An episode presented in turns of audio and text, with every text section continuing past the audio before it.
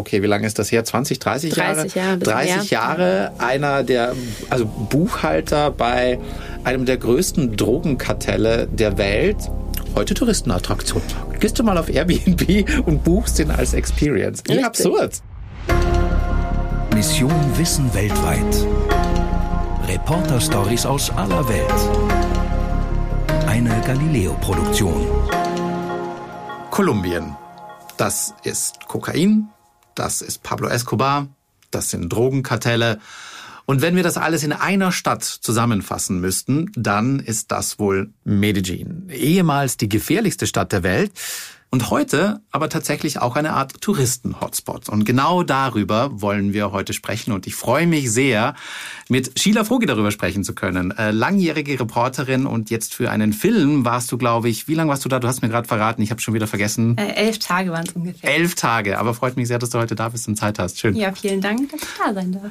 Ich bin übrigens ähm, Peter Kreiner und auch Reporter und ich freue mich heute vor allem, weil normalerweise weiß ich nie irgendwas über die Orte, wovon mir unsere Reporter erzählen. Heute weiß ich mal was. Ich war nämlich selber schon, sogar schon zweimal in Medellin, allerdings nur als Tourist. Also ich habe die, die Stadt so wahrscheinlich ein bisschen von der anderen Seite kennengelernt, aber ich kann, kann was beisteuern. Ich freue mich schon sehr darauf, auf, auf das Gespräch.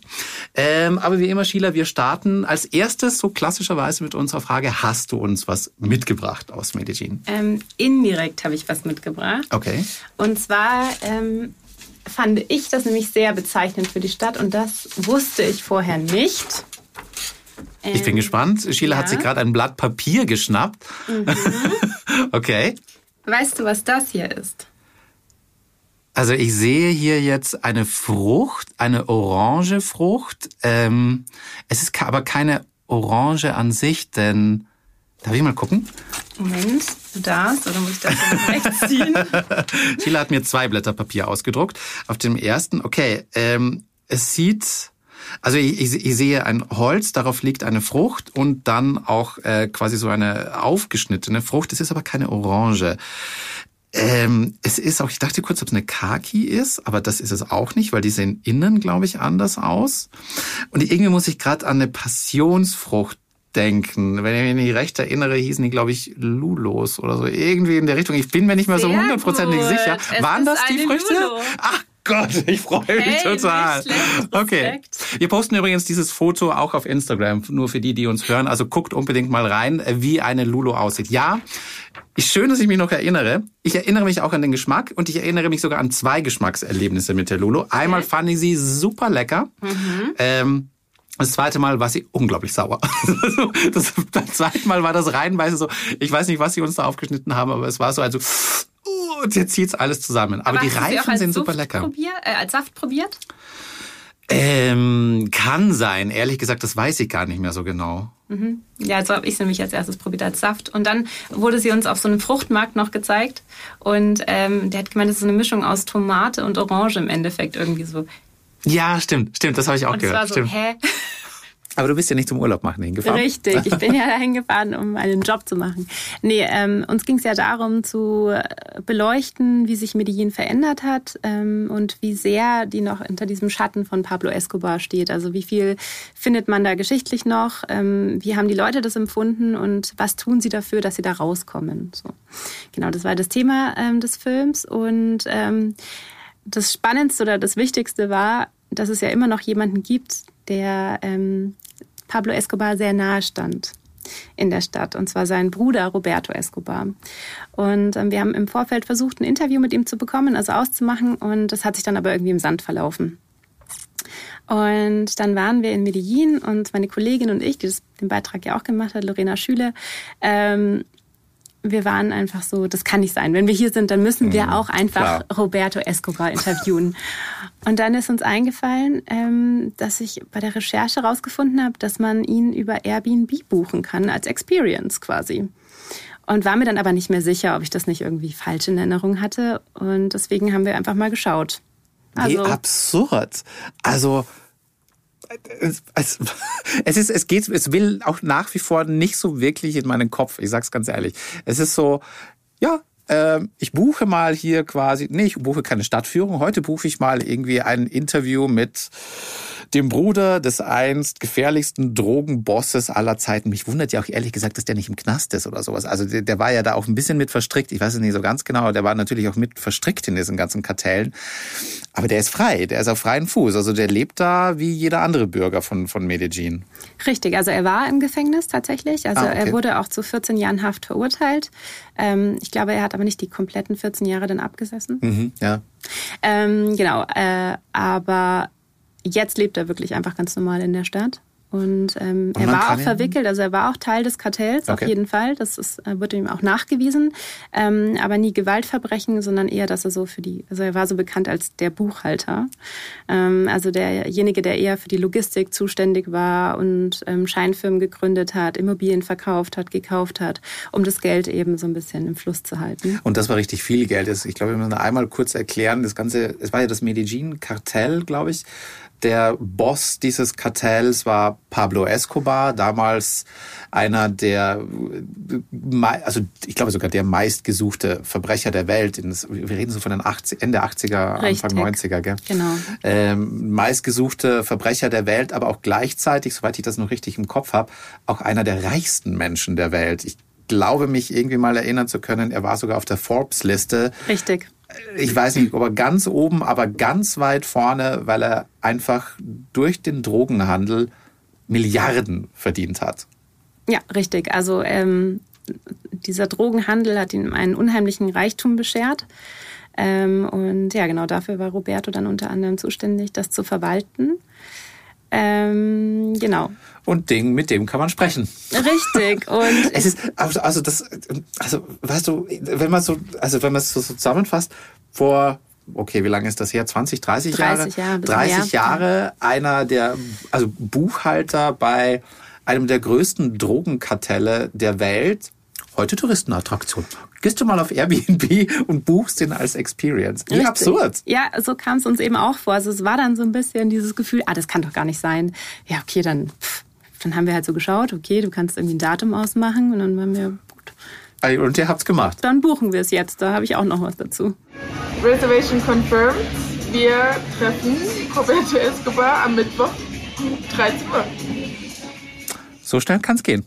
Richtig. Also, und wir waren dann auch immer noch so unsicher, ob das jetzt wirklich stattfindet oder wie das abläuft ähm, und ob wir dann tatsächlich auch ein Interview bekommen, weil im Endeffekt waren wir dann nur Touristen, die ihn buchen. Ah, okay. Ihr wir wussten also ja auch nicht genau, gesagt, das, okay, verstehe. Genau, ja, und wir wussten ja auch nicht, wie, weil wir sie nicht verschrecken wollten und wir wussten ja auch nicht ganz, wie das Ganze abläuft. Mhm. Ähm, genau, und dann haben wir die am nächsten Tag, gab es so einen Treffpunkt, an ja, dem uns okay. der Guide abholen sollte. Guide von ähm, euch oder von ihm? Oder? Nee, eben von dieser Airbnb-Experience, also ah, unser ah, okay. Ansprechpartner. Also da gibt es dann noch einen Ansprechpartner und der bringt euch dann oder Richtig. bringt dann die, die das buchen, zu Roberto Genau. Nach genau. Hause oder wohin eigentlich? Ähm, das wussten wir halt zu diesem okay. Zeitpunkt auch noch nicht so ganz. Okay. Genau, okay. also jedenfalls äh, standen wir dann so an der Straßenecke und haben auf das Auto mit dem Kennzeichen gewartet. Dann hieß es irgendwie, oh er steckt noch im Stau, er kommt ein bisschen zu spät. Dann waren wir auch noch so, ja okay, vielleicht findet das Ganze auch gar nicht statt. Mhm, Vielleicht alles nur so ein Touristen-Nap, weiß man ja nicht, ja. Gut, also ich dachte schon, dass es das wirklich gibt, okay, aber ja, so ganz krass. wie das abläuft, wussten wir einfach nicht. Naja, und auf einmal kam dann dieses Auto dann an ähm, und wir sind dann gleich hin zu ihm, um ihm kurz zu erklären, dass wir nicht nur Touristen sind, sondern mhm. dass wir auch tatsächlich gerne ein Interview führen würden. Ähm, und waren dann dort zu dritt ähm, mit unserem Übersetzer eben. Und das war dann ein ganz komischer Moment, weil dieser Julian hieß der, äh, der ankam, der hat das Fenster von dem Auto dann nur so einen ganz kleinen Spalt runtergedreht. Was? Ähm, und ich glaube, es war, er fand es verwirrend, dass wir zu dritt waren. Er okay. hat schon gecheckt, dass irgendwas nicht so ist wie sonst, also dass wir nicht einfach nur Touristen sind. Okay. Ähm, genau, und ähm, unser Übersetzer hat ihm dann erklärt, dass wir Journalisten sind, dass wir gerne ein Interview hätten. Und ähm, er war dann gleich, ja, er kann das nicht entscheiden. Mhm. Wir sollen ihm mal folgen. Mhm. Und ähm, dann wird sich das schon entscheiden. So. Hat schon so ein bisschen was Abenteuerliches, finde ich. schon. Also ja. es war, wir hatten dann wirklich so das Gefühl, okay, irgendwie ist seltsam, dass er das Fenster nicht weiter ja. nach unten lässt und dann dieses, wir sollen ihm folgen. Ja, wohin denn? Wo ja, fahren wir denn jetzt eigentlich? Ja, ich meine. Aber gut, wir wollten es dann machen Kolumbien, in Medellin, das ist jetzt mal hier nicht Deutschland, wo ich sagen würde, und da irgendjemanden hinterher zu fahren, der vorher nur so sein Fenster einen Spalt geöffnet hat. Richtig, und es ist natürlich eine sichere Stadt heutzutage, aber es gibt natürlich immer noch Ecken, Ja. in die man nicht gehen sollte als Tourist mit ähm, teuren Kameraequipment. So, Ja, naja, aber klar. Wir dachten uns, naja, jetzt sind wir schon so, wir wollen ihn treffen, wir machen das jetzt einfach mal. Wird schon schief gehen. Oh, ja, okay. Ähm, genau, dann sind wir ins Auto gestiegen und hinter ihm hergefahren. Wir wussten ja einfach nicht, wo es hingeht. Und ähm, auch unser Übersetzer fand das Ganze ein bisschen komisch. Wir waren alle so ein bisschen, irgendwie ist das strange. Naja, Mhm. es, es fühlt sich einfach so falsch an. Mm, Und dann haben wir auf dem Weg auch gleich eine Nachricht bekommen ähm, von dem Guide nochmal, Okay. äh, an der uns erklärt hat, dass ähm, die Frau von Roberto Escobar anscheinend entschieden hätte, dass wir kein Interview bekommen. Okay. Und dann haben wir kurz überlegt, brechen wir es ab oder was machen wir jetzt? Und dann waren wir so, nö, wir haben das jetzt gebucht, wir fahren da jetzt mal hin. Ähm, genau, und dann ging es durch die Stadt und auf einmal ging es ähm, so einen schmalen Berghang nach oben. Es war so wie so ein bisschen abgeschottet irgendwie.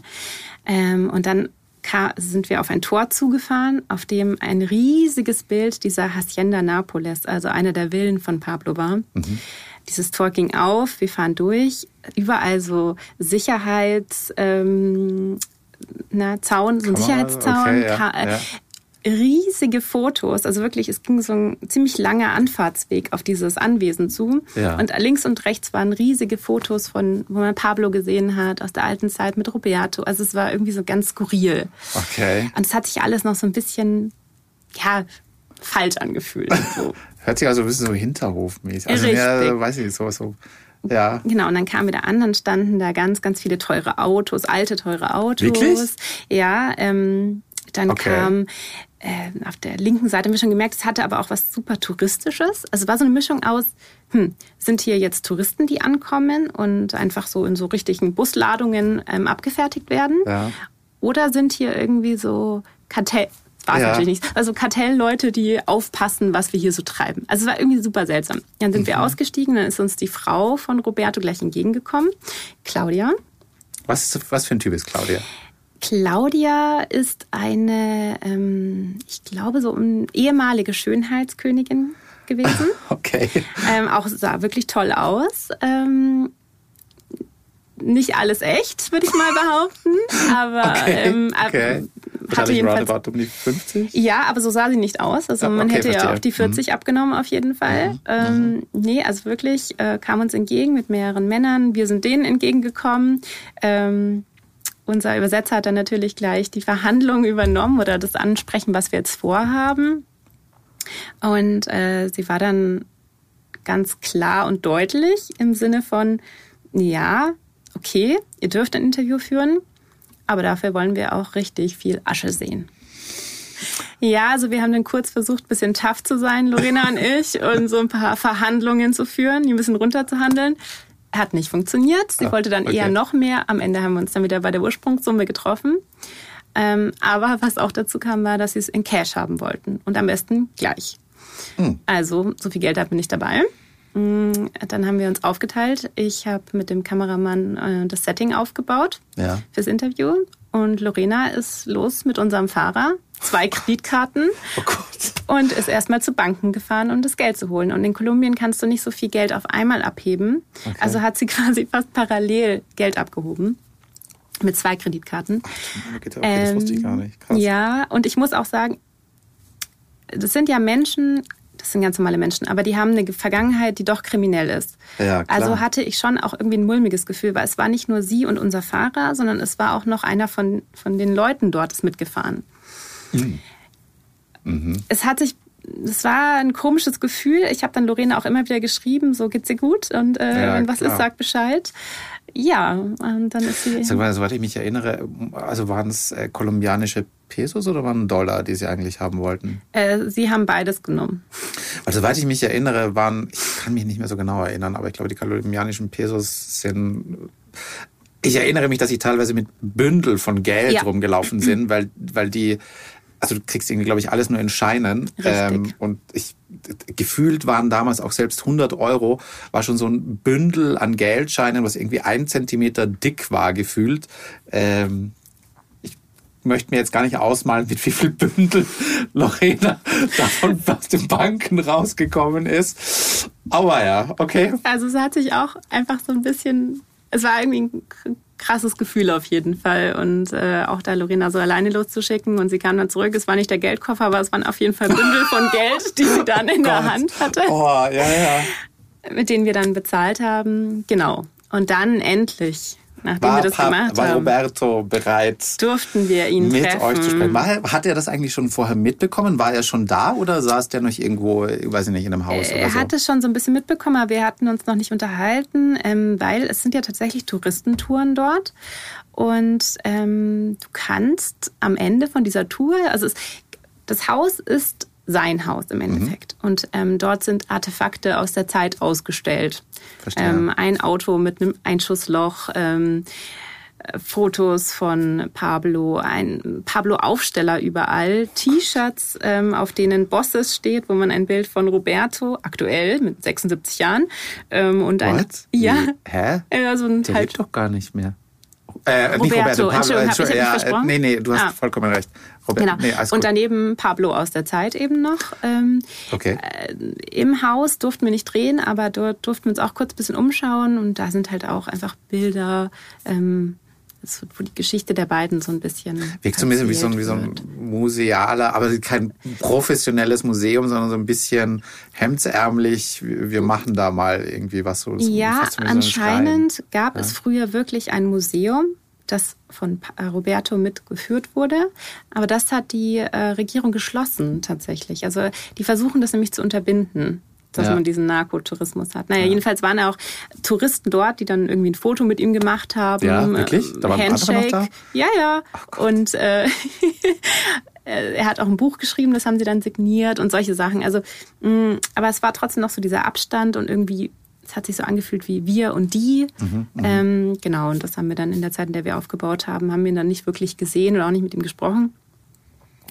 Dann kam er, um mit uns das Interview zu führen. Und man muss sich vorstellen, das ist ein 76 Jahre alter Mann. Der ist nicht mehr ganz so gut zu Fuß. Ähm, und was dazu kommt, ähm, im Gefängnis gab es ein Briefbombenattentat auf ihn, ähm, bei dem er Teile seines Gehörs und ähm, seines Sehvermögens verloren hat. Also kann auch nicht mehr gut sehen, hören, kann nicht mehr so gut laufen. Er hatte eine Dame, die hat ihn dann an der Hand dorthin geführt zum Sitz man hat gemerkt, er musste sich erstmal so ein bisschen den Platz ertasten. Wo bin ich hier? Was ist das hier? Ähm, genau. Es war dann schon eindrücklich. Und auch seine erste Amtshandlung war, sich selber vorzustellen. Und da war ganz klar, wer er ist und was er möchte. Da habe ich auch was mitgebracht. Zuerst, mein Name ist Roberto Escobar Gaviria. Ich bin der ältere Bruder von Pablo Escobar Gaviria. Er hat sich direkt vorgestellt ähm, und er ist der ältere Bruder von Pablo Escobar. Das sagt er dann direkt. Also es war gar nicht die Frage, es kam gleich von ihm. Und ähm, während der ganzen Zeit hat er uns eben auch ganz klar erklärt, hier ist der einzige Ort, an dem man die wahre Geschichte über Pablo erfährt und alles andere, was erzählt wird, ist falsch. So, Das ist ein Statement. richtig. Okay, zeigt auch so ein bisschen, ja, also sage ich mal so, ähm, so dass man sich selbst so ein bisschen rekapituliert vielleicht und was man auch getan hat und äh, was man auch Böses getan hat, höre ich dann nicht raus. Mm, Ich glaube, dass er da ein bisschen andere Sicht drauf hat. Also Mhm. ich glaube, er weiß schon, dass die nicht nur gute Sachen gemacht haben, aber Ja, es ist, dann haben sie gar keine guten Sachen gemacht. Also naja, also aus seiner Sicht Ach so. ja Ah, schon. okay. Denn Ah. es gibt ja auch gute Dinge. Also es gibt ja auch einen unterschiedlichen Blick auf Pablo in der Stadt. Also die meisten Leute sind natürlich einfach noch traumatisiert gewesen von dem, was Pablo Escobar damals alles gemacht hat. Ähm, aber gerade bei der ärmeren Bevölkerung gibt es auch immer noch Leute, die ihn gefeiert haben damals auch tatsächlich. Ja, das äh, stimmt. Es gab ja, ist mir nämlich selber gerade eingefallen, er hat sich ja tatsächlich äh, auch als, als äh, Drogenboss für die Armen eingesetzt. Er hat, glaube ich, irgendwie ganze Stadtviertel gebaut. Er hat sehr viel Geld gespendet, wirklich der, der, der kolumbianischen armen Bevölkerung. Ähm, und daher gibt's natürlich auch, die leben natürlich teilweise bis heute. Und äh, wenn man als weiß ich nicht, 20-Jähriger ein, ein Haus geschenkt bekommt von wem auch immer oder von einem Pablo Escobar, dann hat man ein Grunddankbarkeitsgefühl diesem Menschen gegenüber. Richtig, und er wurde ja auch inszeniert so ein bisschen als dieser Robin Hood. Er hat sich auch selbst so inszeniert, genau, glaube ich, soweit sich selbst ich mich erinnere. Und, genau, ja, richtig, hat sich korrekt, selbst so dargestellt. Er nimmt das Geld von, von den Reichen und gibt es quasi der armen äh, Bevölkerung Kolumbiens und äh, will denen helfen. Genau, und auch so empfindet das Roberto, denke ich. Und man muss ja auch dazu sagen, es ist sein Bruder. Ja. Familiär wird natürlich, sieht man Sachen vielleicht anders. Ne? Familie ist aber auch sehr stark in Kolumbien. Das ist auch so, was ich festgestellt habe. Also Familie ist Familie und, und da geht nichts drüber. Und wenn die Familie ruft, ist das an allererster Stelle. Ähm, sag ich mal, bei einer Familie wie, wie den Escobars finde ich das etwas bedenklich, aber die Menschen, die ich auf ganz so neutrale, tolle Menschen kennengelernt habe, merkt man auch immer ganz schnell, wenn, wenn sie sehr davon erzählen, ja, meine Familie, meine Schwester, meine Mutter, meine, meine Kinder, da steckt wirklich die Leidenschaft der, der Kolumbianer drin und das, was ich aber zum Teil auch sehr schön finde. Also die scheinen da wirklich ein sehr, sehr enges familiäres Verhältnis zu pflegen auch. Ja, das ähm, glaube ich auch, genau. Wie war das Interview dann für dich weiter? Mm, Ich muss sagen, wir waren ja auch sehr eingeschränkt in dem, was wir fragen durften. Okay. Also es war ganz klar vorher abgemacht, ähm, ihr habt, zeigt uns die Fragen, diese Fragen dürft ihr stellen, ihr habt eine halbe Stunde, go. Ähm, und ähm, unser Übersetzer hat, ähm, das macht man dort auch einfach so aus Höflichkeit in Spanien, man hat immer Don Roberto gesagt. Und das hat sich schon so angefühlt, als wirklich? würden wir halt mit Krass. so einem, Ja, hier der Drum. richtig, der Don, Pate, der große der, Don. der, der Don. Alles klar. Genau. Okay. Genau. Also, äh, du musstest dann, also quasi so, die Fragen waren wirklich Don Roberto, wie euch immer und ja, so weiter. Ach, korrekt, genau. Und ähm, okay. Es war nicht wie ein übliches Interview, wo man das Gefühl hat, man kann ganz offen mit der Person gegenüber sprechen, Mhm. sondern es hat sich schon sehr, oh, und irgendwie müssen wir auch gucken, dass wir die Zeit einhalten und drumherum Und das könnte natürlich auch jederzeit passieren und er sagt so, nee, er redet nicht mehr weiter, er geht jetzt, steht auf und geht. Genau, das hätte schon sein können. Zwingt Und er ja wurde auch zwischendrin ganz kurz mal umgehalten. Das ist aber nicht. Ja? Ja? aber das lag nicht so unbedingt daran, dass er jetzt irgendwie ähm, schlecht drauf Fragen war oder oder, so, so. okay, ja. Genau, sondern ähm, er hört halt einfach schlecht. Mhm. Und äh, unser Übersetzer hat zwischendrin natürlich für uns übersetzt, was er gefragt und gesagt hat.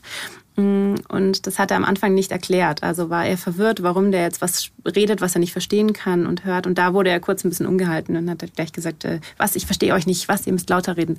Mhm, Genau. Wann von den Antworten, die er gegeben hat, was dabei, wo du sagst, wow, okay, das hätte ich jetzt nicht gedacht? Oder war da großes, große Überraschung irgendwo mal dabei? Nee, ehrlich gesagt leider gar nicht. Also ähm, Okay. das kam jetzt nicht vor, dass ich das Gefühl hatte, er, er gibt auch was zu oder da scheint mal was durch.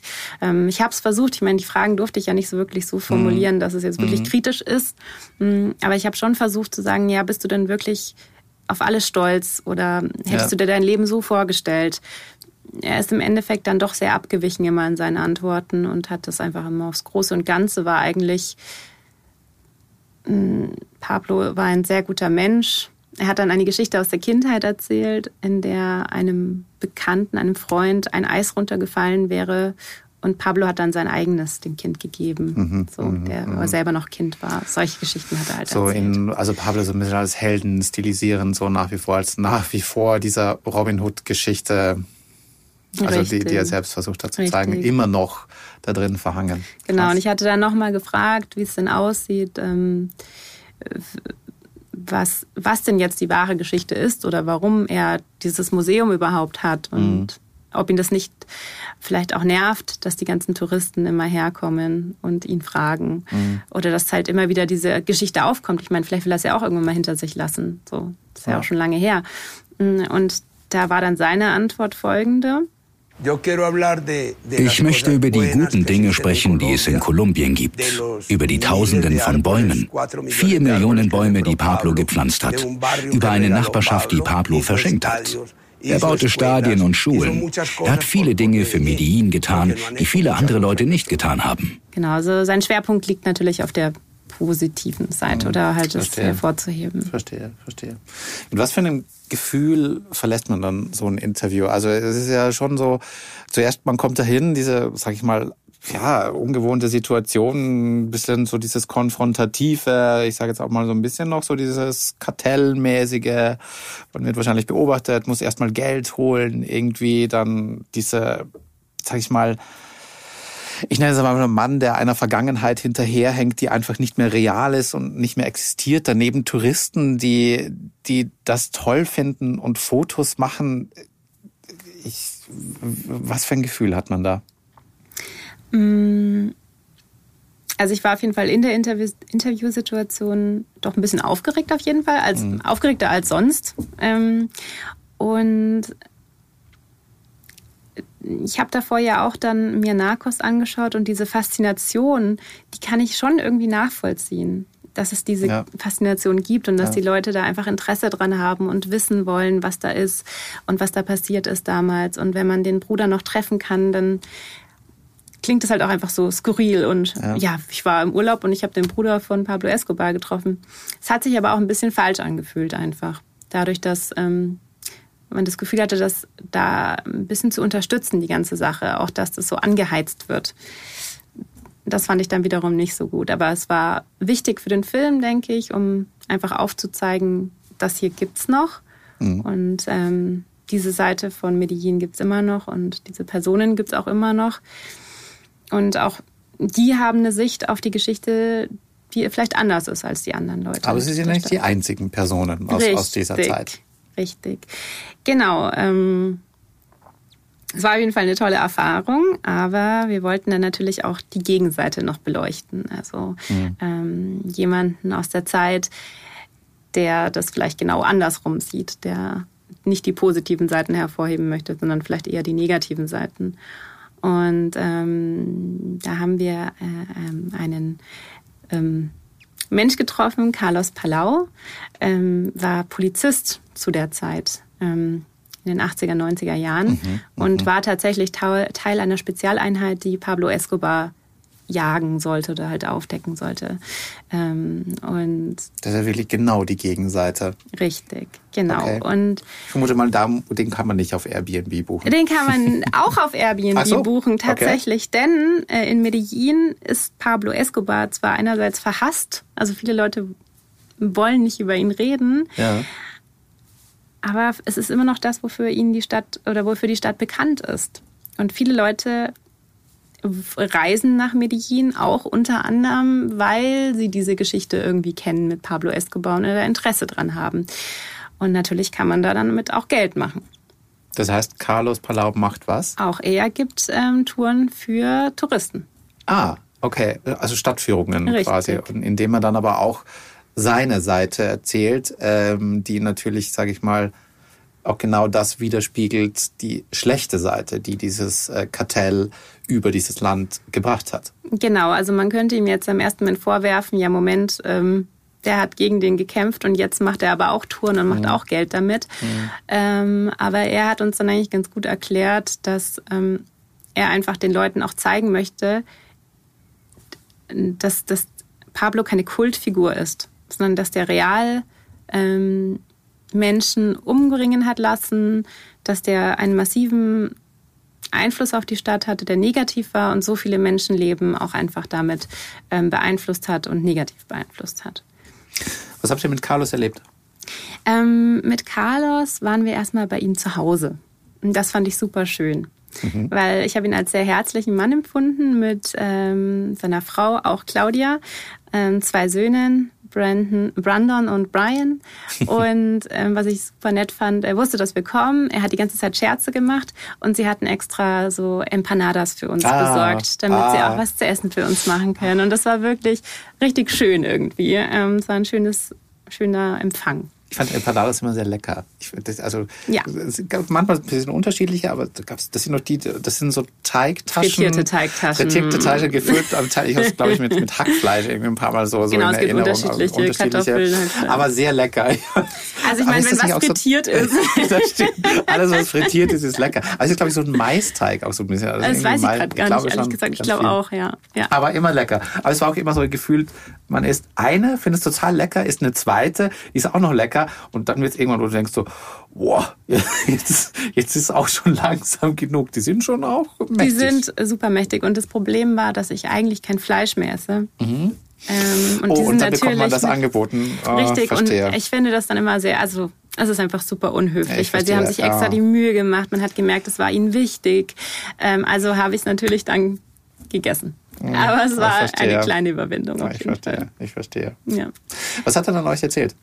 Genau, also ähm, wir haben, ich wollte wissen, warum, also in den 80ern und 90ern war Polizist in Medellin tatsächlich einer der gefährlichsten Jobs auf der ganzen Welt, die man irgendwie machen konnte, weil ähm, Pablo Escobar und generell das Medellin-Kartell ähm, alle aus dem Weg schaffen wollten, die ihnen im Weg stehen.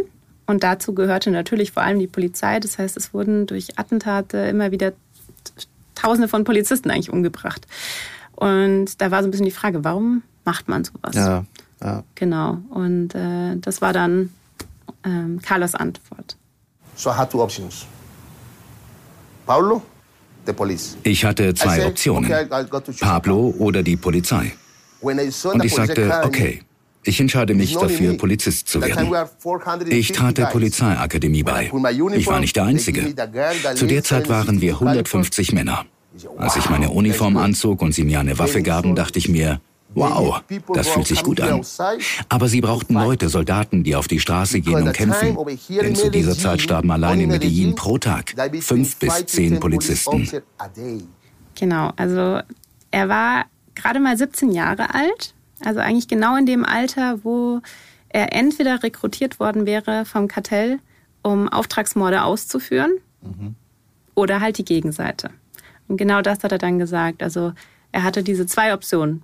Bin ich, werde ich Teil des Kartells, werde ich Pablo, werde ich, also Teil von Pablo, werde ich äh, irgendwie mich auf diese Drogenseite stellen oder stelle ich mich auf die genau andere Seite? Ich kann mir vorstellen, dass in dieser Zeit den, den, den Schritt zu sagen, ich gehe auf die äh, staatliche, rechtliche Seite kein einfacher ist, weil ich, ich kann mir vorstellen, in der Zeit dieses mächtige, extrem mächtige Kartell, was große Teile des Lebens einfach beherrscht hat, sich dagegen zu stellen, wahrscheinlich nicht die einfachste Entscheidung ist. Genau, das glaube ich auch. Und er meinte auch, ähm, wie gesagt, er war gerade mal 17 Jahre alt, das ist ja auch noch super ja, jung, als ja. er der Polizeiakademie beigetreten ist. Ähm, und ich habe ihn dann gefragt, was haben denn deine Eltern dazu gesagt? So, was sagen die denn, wenn man mitbekommt, ständig werden Polizisten umgebracht und dein Sohn sagt, ach übrigens, ich will Polizist mhm. werden. Und das fand ich ganz spannend, weil er gemeint hat, die waren am Anfang überhaupt nicht begeistert. Also die waren eher so, warum machst du das? Und irgendwann waren sie dann aber auch sehr stolz auf ihn, dass er das gemacht hat. Also es ist definitiv ein Schritt gewesen, quasi, ich setze mein eigenes Leben aufs Spiel. Denn äh, ich habe keine Ahnung, aber in Medellin sind zu dieser Zeit weiß ich nicht, jeden Tag Menschen gestorben. Eigentlich kann ja das der, auch der Carlos nochmal genau sagen. The time over here in Medellin, only in Medellin, there between five to ten police officers a day. Richtig, also gerade... Fünf bis zehn Polizisten jeden Tag ermordet. Wow. Ja, also es war eine sehr heftige Zeit auf jeden Fall. Also 1991 hatte Medellin weltweit die höchste Mordrate an jungen Männern vor allem oder Männer. Und dann den Schritt zu machen, zu sagen, ich werde auch Polizist mit ähm, sehr hohem Risiko, dass ich möglicherweise auch ermordet werde. Respekt. Genau.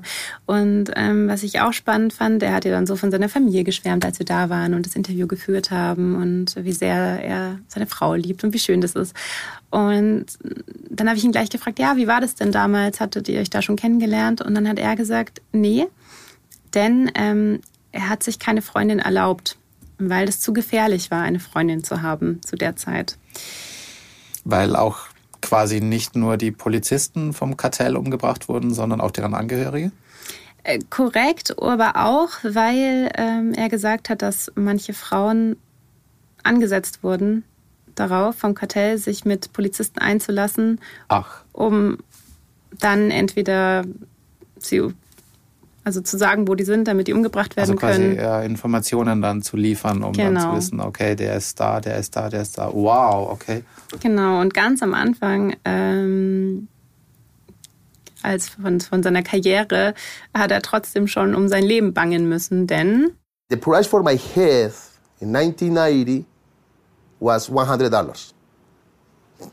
See, somebody can kill me. You know what's my paycheck? When I saw my first paycheck, I risked my life for $20 a month. Genau, also er Habe ich das richtig uns- verstanden? Also ein, es gab ein Kopfgeld, wir waren im Jahr 1999, 1990. 1990. Sein Kopfgeld betrug 100 Dollar und verdient hat er 20 Dollar Im Monat. im Monat. Richtig. Puh. Genau. Und ähm, deswegen war die Gefahr, umgebracht wer zu werden, nicht nur vom Kartell, also dass dich jemand aus dem Kartell umbringt, sondern auch von den eigenen Kollegen tatsächlich geopfert zu werden. Oh Gott, ziemlich stimmt. groß, weil der Verdienst einfach so gering war. Und ähm, klar, dadurch haben natürlich nicht viele gemacht, oder das weiß ich jetzt nicht genau, ehrlich gesagt, aber auf jeden Fall war das auch eine reale ähm, Bedrohung, die es gab. Genau. Man denkt sich dann natürlich auch immer so einfach, naja, warum haben sie den Polizisten nicht einfach mehr bezahlt? Aber äh, Kolumbien ist, war zu der Zeit vermutlich kein reiches Land. Die hatten da richtig große Probleme und hatten aber auch nicht das Geld. Und vor allem, ich kann mir nicht vorstellen, dass viele Leute Polizist werden wollten. Genau. Genau, und er meinte auch, das war halt ganz am Anfang. Er hat dann irgendwann auch mehr verdient, natürlich. Mhm. Ähm, und dann ist aber auch das Preisgeld angestiegen für seinen Kopf. Ja? Also, genau. Er hat, glaube ich, gesagt, gegen Ende, wo er dann einen höheren Rang hatte, waren es dann doch 1000 Dollar oder so. Also, ist auf jeden Fall mit angestiegen. Ja, also eine spannende Persönlichkeit. Ähm, er war, wie gesagt, dann eben Teil einer Spezialeinheit. Ähm, und denen ist es dann tatsächlich 1993 gelungen, ähm, Pablo Escobar aufzuspüren. Und in dem Zuge wurde er dann auch ähm, erschossen. Ja, ja. Und ähm, Hat- ja, War Carlos Teil dieser Spezialeinheit? Richtig. Die ihn erschossen haben? Ja. Der war da mit dabei? ja, aber er hatte nicht, also er war live Ja, mit dabei, verstehe. er hat es Okay. mitbekommen, aber er war nicht derjenige, der geschossen hat. Aber er war auf jeden Fall ähm, Teil davon, Teil dieser Spezialeinheit. Wie hat er darüber erzählt? Äh, sehr lebhaft, aber trotzdem immer mit so einem Witz. Also er Ja? hat es schon gut hingekriegt. Ach, krass, er ist irgendwie, ähm, wir sind dann ja auch, wir haben ihn dann begleitet bei einer seiner Touren. Ja. Ähm, und er hat es schon geschafft, sehr eindrücklich aus dieser Zeit zu erzählen, auch sehr lebhaft. Wir sind dann hingefahren zu diesem Haus, ähm, auf dem Pablo Escobar, also er wurde ja auf dem Dach von einem Haus, aus dem er dann geflohen ist, erschossen im Endeffekt. Und zu diesem Haus hat er uns dann auch gebracht und hat es dann dort auch erzählt, aber auch wirklich so sehr detailliert. Also ja, Hier auf ihn wurde er, da geschossen, kamen dann ist, hat er sich Schüsse. richtig, hat er sich nochmal Okay. erholt und dann hat ihn schließlich jemand erschossen. Und was ich dann sehr eindrücklich fand, war äh, beeindruckend fand, äh, nee, was mir auf jeden Fall sehr hängen geblieben ist, war ein Satz, den er noch gesagt hat, weil er hat gesagt, um 15.30 Uhr ähm, 1993 ähm, wurde Pablo erschossen. Das war ehrlich gesagt einer der besten Tage meines Lebens. Und das klingt kurz ja erstmal. Ja. Also, Aber- und er hat dann selber aber auch gleich eingeordnet und gesagt, das klingt natürlich furchtbar. Der Tod eines Menschen, der beste Tag meines Lebens. Eigentlich wünscht er niemanden den Tod, aber Pablo Escobar hat die Stadt halt wirklich so im Griff gehabt, beziehungsweise dieses Drogenkartell und die Drogen generell, ähm, dass man in Medellin einfach nicht mehr normal leben konnte. Also jeder hatte dort tagtäglich Angst. Ähm, dass irgendwas passiert. Denn ähm, es ging Pablo Escobar vor allem auch darum, dass er äh, nicht ausgeliefert wird an die USA. Und um das zu verhindern, hat er die Regierung unter Druck gesetzt. Und das waren durch Sachen wie äh, Autobomben, die irgendwo losgingen, ähm, Politiker, die ihm an den Kragen wollten, den er, die er hat erschießen lassen. Ähm, und es war wie ein Krieg gegen die Stadt im Endeffekt. Und alle sind davon in Mitleidenschaft gezogen worden. Und dann war das die Ermordung von ihm der Turning Point. Im quasi. Endeffekt haben das viele gehofft. So ganz, also ganz so einfach ist es natürlich nicht. Es war natürlich nicht nur ein Mensch, der da drin hängt, aber klar, es hat viel verändert auf jeden Fall. Genau. Wahnsinn. Okay, okay, wirklich ein spannender Mensch. Ähm, er ist dann aber auch, also er ist dann heute Touristenführer. Ähm, Gab es einen Grund, warum er eigentlich dann nicht mehr Polizist sein wollte? Oder? Ja, auch das ist eigentlich ziemlich spannend. Okay. Ähm, er hat ja immer wieder mit Morddrohungen zu kämpfen gehabt, also, ein, also wirklich noch lange. Er war noch länger danach auch Polizist. Und es gab ja dann auch in, in Medellin noch lange andere Kämpfe, nicht nur Drogen, sondern auch dann die Guerilla. Mhm. Ähm, und er hat immer wieder Morddrohungen erhalten und irgendwann war es zu viel, weil sie wohl genau gewusst haben, wo er lebt, wie seine Frau heißt und so weiter und so fort, dass er irgendwann gesagt hat, nee, packe ich nicht mehr, wir wandern aus.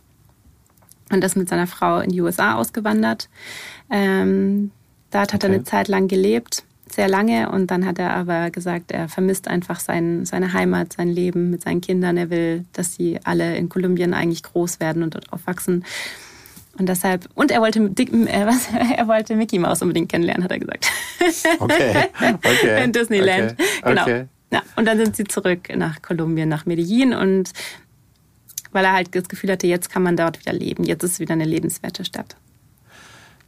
Und hat sich das bestätigt für ihn? Lebt er gerne wieder in Medellin? Ja, ja? auf jeden Fall. Also hat, man hat ihm angemerkt, dass das seine Stadt ist, dass er einfach Kolumbien liebt. Und, ähm, und auch sehr viel Vergangenheit natürlich damit hat und quasi auch, auch wirklich aus erster Hand darüber, darüber sprechen kann. Genau, und was er dann auch erzählt hat, das fand ich auch noch gut, war, ähm, dass er gesehen hat, dass andere Leute durch diesen Hype plötzlich, den es so um Pablo Escobar gab, mhm. Touren gegeben haben, die keine Ahnung haben. Und das war auch so ein Moment, wo er gesagt hat, ja, Moment mal, die wissen überhaupt nicht, wie es war. Ich war dabei, ich weiß es, ich möchte das erzählen.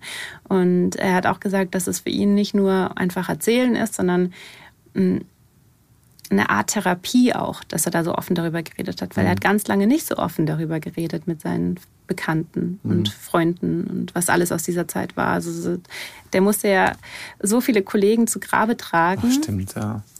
Mm, und er hat gemeint, er hatte ganz lange posttraumatische Störungen, konnte nicht schlafen, hat immer wieder Schüsse gehört.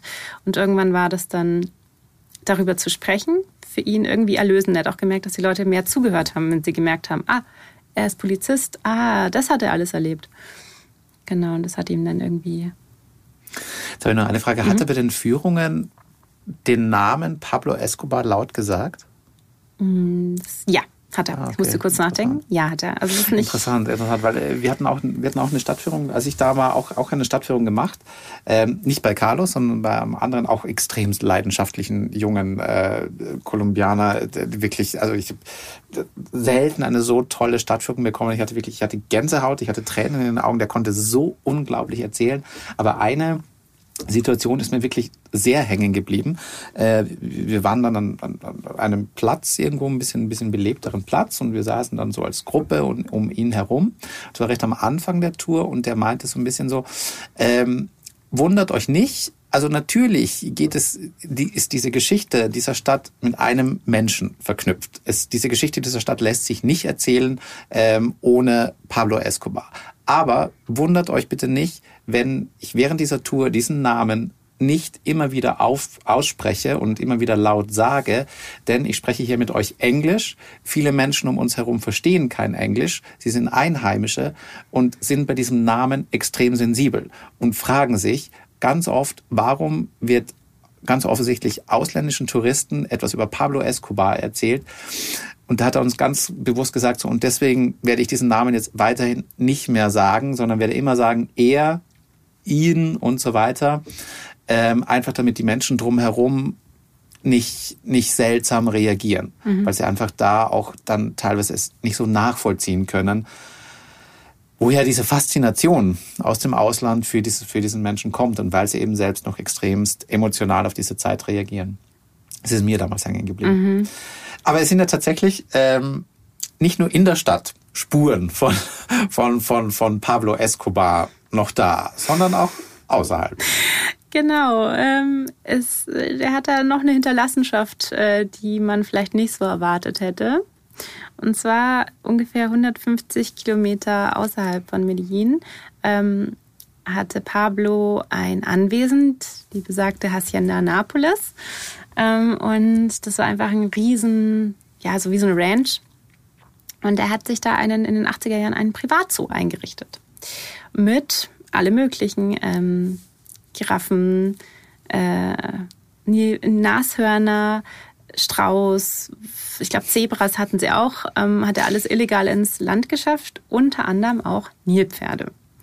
Und ähm, das Besondere war, dass er in den 80er Jahren diesen Zoo öffentlich und kostenlos gemacht hat. Also konnten Leute mit Bussen dorthin fahren aus Medellin, sind durch diesen Zoo gelaufen, haben sich die Tiere angeschaut und für die war das natürlich total toll, weil mhm. sie all diese exotischen Tiere sehen konnten. Ja, ja. Und äh, wir haben eine Frau getroffen, die damals als Kind auch noch Erinnerungen daran hat. When I was like eight or nine years, I used to come here. It was the 80s. Was the 80s. And it was an open zoo. Everybody could come and it was really nice. And then there was a bad guy. Pablo Escobar was bad. Now it was just a zoo that you can come and enjoy. The animals, there were a lot of animals that you didn't dream to see, like uh, giraffes and um, elephants and rhinos and hippos. Genau. Also für die Leute damals natürlich auch eine tolle Freizeitbeschäftigung und natürlich etwas, klar, ein Zoo, hey, das sind tolle Tiere, egal wer, wer, wer ihn gemacht hat. Mhm. Genau, und ähm, äh, die Dame, die wir gerade gehört haben, das ist Dr. Gina Serna, ähm, eine Tierärztin, die sich in Kolumbien um ja, was ganz Besonderes jetzt kümmert. Und zwar ähm, war sie damals ja, wie der Oton gesagt hat, sie war aus äh, so mit acht, neun war sie oft in diesem Zoo und denen war jetzt nicht so bewusst, dass das jetzt mhm. Pablo Escobar, das war halt der Zoo, zu dem sie gegangen sind und sie fand es toll, weil sie halt einfach Tiere sehen konnte mhm. und ähm, hatte schon immer eine Tierliebe und da hat sich das noch mehr gesteigert, dass sie irgendwann dachte, sie will Tierärztin werden. Mm, und als Pablo Escobar umgebracht wurde oder erschossen wurde, ähm, hat die Regierung natürlich auch die ganzen Anwesen angefangen aufzulösen und ähm, also auch den Zoo. Und ähm, viele Tiere wurden in andere Zoos gebracht, in Medellin oder woanders hin. Und es gab aber die Nilpferde, das waren dann noch drei Stück. Mhm. Ähm, bei denen wussten sie wohl nicht so ganz, was sie damit anfangen sollen und haben sie einfach in der Wildnis ausgesetzt. In der, mit dem Gedanken, lange überleben die eh nicht. So. Ja. Falscher Gedanke. Aber ja. Das ist nicht aufgegangen. Ähm, genau, und zwar ähm, sind Nilpferde ja in Kolumbien nicht heimisch. Mhm. Nilpferde gibt es eigentlich oder leben eigentlich nur in Afrika. Und äh, deswegen dachten die, dass es wahrscheinlich einfach nicht lange nicht lange machen werden. Aber das Gegenteil war der Fall. Und zwar sind aus diesen drei, ursprünglich drei Nilpferden äh, mittlerweile 140 Stück geworden. Ja, den gefällt es in Kolumbien, würde ich mal so sagen. gefällt so richtig gut in Kolumbien. Ja. Die haben nämlich dort, also die Temperatur ist super für die, die haben genug Nahrung und vor allem haben sie keine natürlichen Feinde. Dort gibt es keine anderen ähm, Tiere, die sie auf dem Kieker haben könnten. Ja, dann denke ich gerade nach, was überhaupt natürliche Feinde von von ja, von Vielleicht Löwen oder so. Ja, stimmt, kann sein. stimmt. Ja, stimmt, stimmt. Aber, die ja. gibt's da halt nicht. Also ja. insofern haben sie keine Feinde und können sich halt ungehemmt vermehren. Und das ist mittlerweile so ein großes Problem, dass sich halt Tierärzte darum kümmern müssen, ähm, um zu gucken, um wie sie mit dieser Plage mhm. klarkommen. Weil es ist ja eine ähm, invasive Art. Also die zerstört dort auch natürlich das Ökosystem so ein bisschen. Und Nilpferde sehen zwar vielleicht ganz knuffig aus mit ihren kleinen süßen Öhrchen, aber die sind wirklich gefährlich und ähm, die erreichen bis zu 30 km/h pro Stunde ja, oder das so. Sind gefährlich, ja. Und genau, also Gina und ähm, ihr Kollege äh, David die wollten uns dann zu den Nilpferden bringen. Wir waren natürlich schon auch ganz aufgeregt, die jetzt endlich mal zu sehen, weil die leben dort dann einfach in diesem Gebiet. Wie fandest du denn eigentlich die Landschaft dort? Ich war, um ehrlich zu sein, ich fand, äh, ich war, das, das ist das, wo mein Herz ein bisschen hängen geblieben ist in Kolumbien. Ist die Landschaft dort ist wunder, wunder, wunderschön. Also Medellin liegt in seinem sehr gebirgigen ähm, ähm, Teil. Die Stadt liegt auch von der Seehöhe extrem hoch. Ich glaube, wenn ich mich so erinnere, 1500, 1800 Meter oder mhm. sowas. Ähm, und wenn man dann wirklich mal weiterfahren will, man ist wirklich in so einer tropischen, grünen, üppigen Gebirgslandschaft, wo, wo man einfach das Gefühl hat, die Fauna und Flora quillt über vor, vor, vor Grün, vor Blüten. Also es ist, es ist so farbenprächtig. Es ist, es ist blau, es ist grün, es ist, es regnet dann immer wieder ein bisschen durch und dann kommt wieder die Sonne scheint. Also ich, ich fand's unglaublich wunder, wunderschön, das, die, die Landschaft einfach dort. Ja, nee, also so ging es mir auch. Und ähm, für mich war es ein super besonderer Moment, als wir dann uns auf den Weg gemacht haben zu diesen Nilpferden, weil wir mit dem Boot noch eine kleine Tour gemacht haben Ja. auf dem Magdalena River, so heißt der Magdalena-Fluss. Ja, ja, ja. Ähm, und waren auf diesem kleinen Kanu mit äh, Dr. Gina Serna eben und ähm, sind dann da lang gefahren und dann hast du dieses Wasser und rechts und links sind Bäume und überall haben wir die ganze Zeit gesagt, oh, guck mal, da sind Affen. Oh, guck mal, da ist ein Reiher. Also du hast so eine unglaublich vielfältige Tierwelt und äh, Fauna und es ist einfach echt richtig schön gewesen. Also es war irgendwie beeindruckend. Und dann sind wir auch auf diesem Fluss weitergefahren und uns sind ähm, Fischer entgegengekommen, die wir dann gleich mal gefragt haben, ob sie die Nilpferde heute gesehen haben. Und dann waren sie so, nee, heute nicht, aber gestern da hinten an der Insel. So. Und dann haben wir so, okay, alles klar. Okay, krass, krass. Genau, und dann endlich war der Moment, äh, wo wir dann zu denen hingelaufen sind. Das war ein, ähm, an so einem kleinen See, an so einem kleinen grünen Hügel, über den sind wir so drüber. Da waren dann auf der rechten Seite noch Kühe und dann ging es runter zum Wasser und dann, genau, hätten wir sie gleich sehen können. Und dann war das Erste, was uns Gina gesagt hat. If they go out, run. Genau. Was? Also wenn sie kommen, läuft? War, R- ich ran- das gerade- rennt. Rennt? Wenn okay. sie hochkommen, rennt. Und wir waren kurz so, hä? Ja, hat es ist, ist gesagt? so äh, gemütliche Bootsfahrt so am Fluss so ein bisschen. Genau. Und dann so, wenn sie kommt, lauft, lauft. Okay. Ja, total. Es war noch, dann haben sie angefangen zu flüstern. Und Was? Warum also das denn? so, ja, wir dürfen nicht zu laut sein, weil ähm, vielleicht schlafen sie gerade und wir sollten sie nicht aufwecken. Und ich meine, ich wusste, ja, ja, okay, Nilpferde sind gefährlich. Ja. Aber irgendwie war ich dann so erst in dem Moment, dass ich mir gedacht habe, oh, die sind vielleicht wirklich gefährlich, wenn wir hier sind. Okay. Und dann haben krass. sie noch so Scherze gemacht, ja, wie schnell rennt ihr? Und wir waren so, hm, nicht Keine so schnell. In Sport war ich nicht Ja. besonders gut. Ja. Genau, nee, also auf jeden Fall sind wir dann auf sie zugegangen. Dann haben wir sie endlich gesehen und das war Okay. natürlich mit Sicherheitsabstand. Ja, also nah ran ja. sind wir nicht gegangen. Ja. Aber Und hören die so gut? Also das überrascht mich gerade echt. Man muss Ja. dann wirklich in der Nähe flüstern, damit die nicht, nicht aufgeschreckt werden und dann in Angriffsmodus gehen oder so. Richtig, Okay, und zwar sind krass. die wohl extrem territorial. Ah, okay. Und wenn die, die, und vor allem hatten die auch Babys dabei. Mhm. Und wenn die Babys haben, dann ist, da musst du wirklich echt aufpassen. Mhm. Genau, und dann haben wir sie halt gesehen und es schon, sind schon beeindruckende Tiere, auch wenn ich sie nur aus der Ferne sehen konnte und dann immer so die Öhrchen aus dem Wasser kamen. Es ist ja eigentlich immer ganz süß und Nilpferde haben eigentlich was total Süßes, Knuffiges. Es ist immer so schwer, dann zu sagen, so, "Hm, die sind eigentlich gefährlich, aber sie sind nur so knuffig. Aber Ja. die haben dann immer so zwischendrin während des Interviews auch so gegrunzt und so, Ja? so, Ach, also, lustig. so laute, ja, so wie so Grunzgeräusche Okay, gemacht. okay. Und das war schon immer, da hat man auch gemerkt, da sind auch Gina und David immer Ja? so! Haben immer so geguckt und haben sie gemerkt, okay, es passt wieder und dann haben sie wieder aufgehört und dann weitergeredet. Also es ist schon, war schon nicht ohne auf jeden Fall. Was machen die eigentlich quasi, damit sie die Plage eindämmen können? Genau, also ähm, Dr. Tina Serner ist eigentlich Jaguar-Expertin. Das ist ihr Ding. Sie kümmert sich um Jaguare. Und das Nilpferde war für sie ein total neues Thema und für alle, die dort arbeiten, auch. Also die haben sich am Anfang Experten aus Südafrika geholt, weil sie einfach nicht wussten, was machen wir mit denen überhaupt. Und ähm, Sie haben es erstmal nur beobachtet am Anfang, als es noch nicht ganz so viele waren und war noch so ein bisschen, ach, aha, die bekommen Babys, auch interessant, die pflanzen sich ja hier fort. Ah, es gab wohl doch nicht so schlimm, also für die hier zu leben. Und irgendwann haben sie gemerkt, oh, das ist ein Problem. Ja, die sind gefährlich. Also, und hier leben Leute, die vom Fischfang leben. Ah, und wenn die so territorial sind, dann greifen die auch die Menschen natürlich an, die hier leben. Und das sind jetzt keine Tiere, die man die einfach so einfängt. Ja, das ist ein bisschen schwieriger. Ja, also es gibt mehrere Ansätze, die sie jetzt versucht haben. Also sie haben es einmal versucht durch so natürliche Sachen, also Steinzäune, die die Tiere Mhm. irgendwie einhalten sollen, gewisse Pflanzenarten, die- denen man nachsagt, dass sie Nilpferde ein bisschen zurückhalten.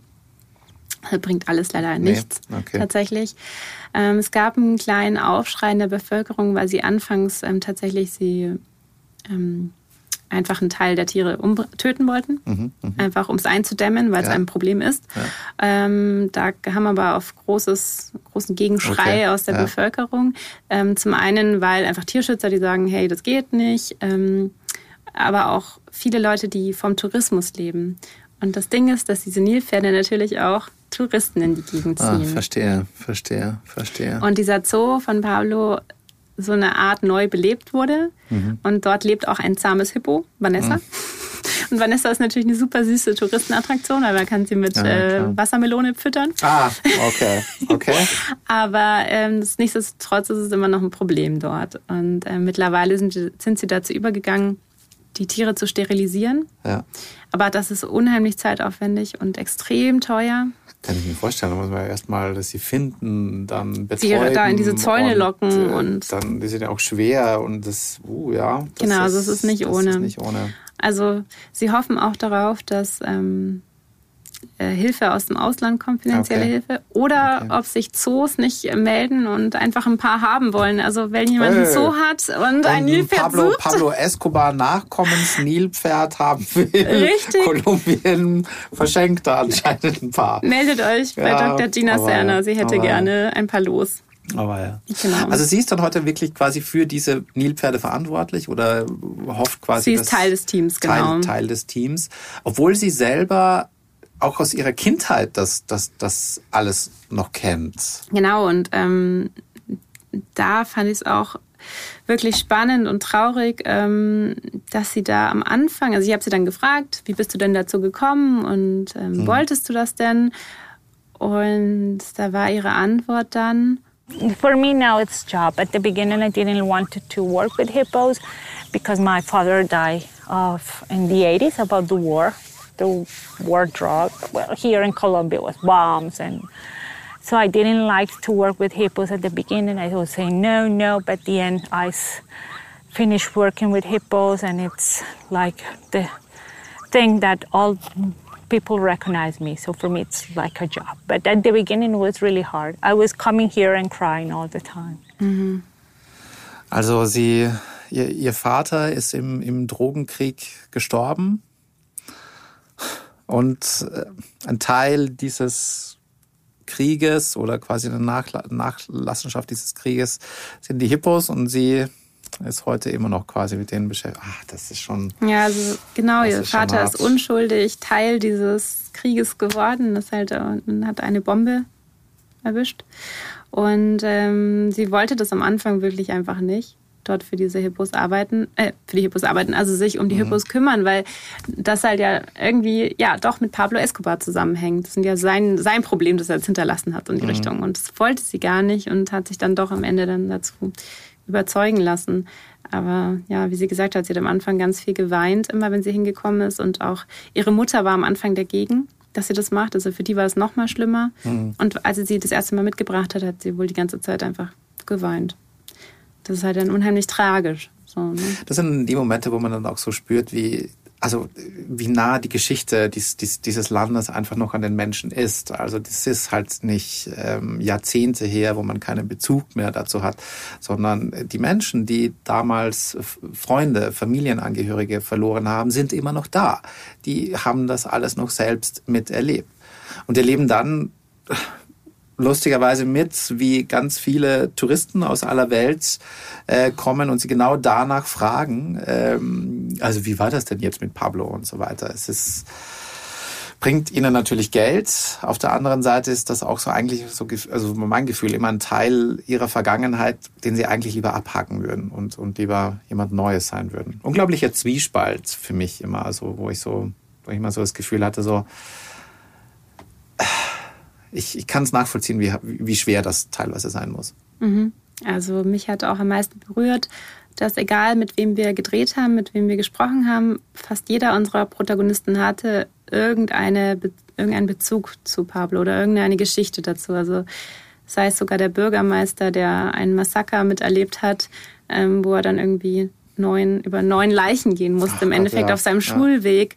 Ähm, also jeder hat da eine Geschichte dazu und das spürt man in der Stadt auch noch sehr, auf jeden Fall. Und ich hatte äh, dann auch das Gefühl, wenn wir die Fragen gestellt haben oder als wir gesagt haben, wir wollen hier eine Geschichte machen, waren die alle erstmal so ein bisschen, mm, Hm, schon klar, was schon ihr wieder wollt. Ihr wollt jemand schon will wieder Pablo. über- ja, und, ja. Ähm, aber als wir ihnen dann erzählt haben, dass es eher darum geht zu zeigen, hey, was macht ihr denn gerade, um da rauszukommen? Und ihr habt es ja geschafft, dass ähm, die Stadt Innovationspreise absahnt, ähm, dass äh, sich da viel geändert hat, ähm, dass es halt darauf unser Fokus liegen möchte. Wie haben sie das gemacht und wie machen sie das und was tun sie da jeden Tag dafür? Da hat man dann gemerkt, sind sie offener gewesen. Also das war dann schon was, was Ihnen dann gefallen hat. Ich hatte auch ein Erlebnis, das mir auch sehr hängen geblieben ist. Ähm, als ich selber äh, einmal urlaubsmäßig da war, auch sind wir dann von Medellin eine Tagestour zu einem der größeren Seen da irgendwie rausgemacht. Das ist so ein besonderer See, wo so ein Felsblock in der Mitte steht und haben uns dann einen, einen Transfer genommen, quasi einen Fahrer, der uns dahin gebracht hat. Da kommt man natürlich ins Gespräch im Auto, man sitzt dann so drin und natürlich ähm, quasi wird dann gefragt, woher man kommt. Ja, Europa, München, FC Bayern München kennen dort übrigens sehr viele. Das fanden dann alle immer ganz, ganz, ganz toll. Ich war, dann meistens so, leider keine Ahnung, bin nicht so der Fußballfan, aber ja, aus der Stadt kommen wir. Bis er dann irgendwann gesagt hat, der Fahrer, vielen Dank, dass ihr da seid. Und ich war zuerst so, also es hörte sich sehr ehrlich an und war dann so, ja, klar, wir sind doch gerne hier, ist, ist doch richtig schön. Und ich habe dann gefragt so, warum sagst du das eigentlich so explizit? Warum sagst du jetzt vielen Dank, dass wir da sind? Ich meine, das ist doch immer ein Urlaubsverhältnis, wir zahlen dir Geld, ist doch alles schön. Und er meinte dann, nee, also es geht gar nicht so sehr darum quasi, dass, dass wir jetzt irgendwie nur das Geld bringen, ähm, sondern es ist auch für ihn und für ganz viele seiner, seiner Bekannten und Freunde ein Zeichen, dass die schlechten Zeiten vorüber sind. Dass das Signal, dass jetzt wieder Touristen ins Land kommen und von Europa kommen, von ganz weit hinkommen, um sich Kolumbien anzusehen und, und das zu erleben und dafür auch Geld ausgeben, dass das auch gleichzeitig bedeutet, dass keiner Angst mehr hat vor Kolumbien. Dass das Land jetzt wirklich es geschafft hat, sich langsam davon zu lösen und eine neue Identität zu finden. Das ist mir sehr hängen geblieben und das, das habe ich auch nicht nur bei Ihnen gespürt, das habe ich irgendwie an vielen Momenten gespürt, wo man wirklich sehr offen gegenüber äh, Touristen entgegentritt. Und ich kann es auch nur sagen, es ist wunderschön. Ich habe wirklich so viele, selten so viele Naturwunder gesehen wie in Kolumbien. Ähm, ich werde es sehr, sehr lange in, wahrscheinlich immer in, in ganz positiver Erinnerung behalten. Ja, also das ging mir auch so und auf jeden Fall auch, was die Stadt alles dafür macht. Ähm, um innovativ zu sein, dass die, vor allem die Jugend eben versucht wird zu fördern durch ähm, Computerprogramme, dass ihnen quasi Computer geschenkt werden, dass Innovationszentren aufgebaut werden. Das merkt man auf jeden Fall, die Stadt ist in so einem Umbruch. Die wollen was verändern, die wollen da weg und ähm, da sind die auf jeden Fall voll dabei. Am Ende unserer Gespräche haben wir Quizfragen. Ich bin gespannt, Sorry, ich ich, war jetzt komplett, ich war jetzt komplett ein Bruch hier. Und wir, wir so, okay, jetzt, jetzt, jetzt waren wir gerade ganz schön an einem schönen emotionalen Moment. Jetzt müssen wir irgendwie äh, äh, ja, zu, dazu kommen. Also, äh, um es zu erklären, wir haben, ähm, ich habe ich hab Sheila gefragt, zum Abschluss unseres Gesprächs, ähm, ob sie mir drei Quizfragen mitbringen kann. Ob ich ähm, und ich bin gespannt, welche es sind und ob ich sie beantworten kann. Ich bin gespannt, ob du gut zugehört hast, auf jeden Fall. Also nein. Ähm, Fangen wir mit was Leichten an. Wie viele Nilpferde leben denn mittlerweile in Kolumbien circa? Das habe ich mir gemerkt. Ich glaube, es waren 140. Sehr gut. Ah. Gut zugehört. okay. Nice. Ähm, dann, das habe ich jetzt nicht in diesem Gespräch erzählt, aber ich bin mal gespannt, ob du es noch weißt. Ähm, welchen Job wollte Carlos Palau denn eigentlich machen, wenn er nicht Polizist gewesen wäre und aus in einer etwas wohlhabenderen Familie gelebt hätte? Wow, das mhm. äh, kann ich, weiß ich ehrlich gesagt. Das hat was mit unserem Beruf zu tun. Was, äh, wollte er Journalist werden? Richtig. Ah, okay. Das wäre er gerne okay. geworden, wenn er die Möglichkeit gehabt hätte. Dann okay. wäre er nochmal in eine andere Richtung gegangen, auf jeden Fall. Ach, spannend. Okay. Und meine letzte Frage ist: ähm, Welche Berufe hatte Pablo Escobar? Wow. Äh, Drogenboss? ich mal sagen, ist vielleicht nicht Punkt. so der. Ja, okay. Ähm, ich weiß, er war, glaube ich, sogar mal Parlamentarier. Ich, ich weiß, dass er im Parlament Sehr gut. saß irgendwie. Punkt. Ähm, Politiker? Ähm, und das war noch irgendwas ganz Abstruses. Sein offizieller Job. Taxifahrer? Richtig, Taxiunternehmer. Taxifahrer. Sehr gut, Peter. Sehr schön. Ach ja, ich freue mich. Aber ich, war ja auch schon stolz auf mich, dass ich die Lulu erkannt Ja. habe. Jetzt habe ich auch die drei noch erkannt. Ja, und ich wusste es wirklich, nicht. Also das war, habe ich mir wirklich jetzt hier Ja. so ähm, ähm, ähm, er, erraten. Ich bin stolz auf mich. Okay? bin auch stolz auf dich, bitte. dies- Dann habe ich diesmal jetzt so zweieinhalb. Bei dem, bei dem Beruf von Carlos ist, ist, Gut, da hast du mir okay, jetzt sehr da habe ich dir jetzt ein bisschen geholfen. Aber, das ist auch dann, sehr dann, speziell dann machen wir jetzt zweieinhalb, habe ich diesmal richtig. Richtig, ja, sehr gut. Also das mit den Berufen, das hat mich immer noch am meisten. Dass einfach zwischendrin auch Politiker dieses Landes war. Kurz Ja, Terror- total irre, total irre, total Ja. irre. Aber da weiß ich, für dieses Mal habe ich zweieinhalb. Mal schauen, wie es mir das nächste Mal ergehen wird. Alles Sheila, klar. ich sage, ich sage vielen herzlichen Dank. Das Danke war dir. eine schöne Reise nach, nach äh, Medellin. Für mich ein, war es quasi meine dritte Reise dorthin. Und äh, für viele unserer Zuhörer hoffentlich die erste, aber bestimmt äh, eine sehr schöne. Also mir hat's gefallen. Vielen Dank dafür. Ja, danke dir. Und nächste Woche reisen wir natürlich weiter hier bei Mission Wissen weltweit, allerdings auf einen ganz anderen Kontinent. Und zwar geht's nach Asien. Vincent war dort nämlich unterwegs und zwar war er in der meistbesuchten Stadt der Welt. Und das ist Bangkok. Ich wusste auch nicht, aber so ist es. Und äh, Vincent war dort so ein bisschen abseits der Touristenpfade unterwegs. Er hat zum Beispiel eine sehr verrückte Kokosnussverkäuferin getroffen und hat sich in einem buddhistischen Tempel segnen lassen. Also sehr spannend, unbedingt reinhören und ach ja, lasst uns auch gerne ein Abo da. Bis zum nächsten Mal.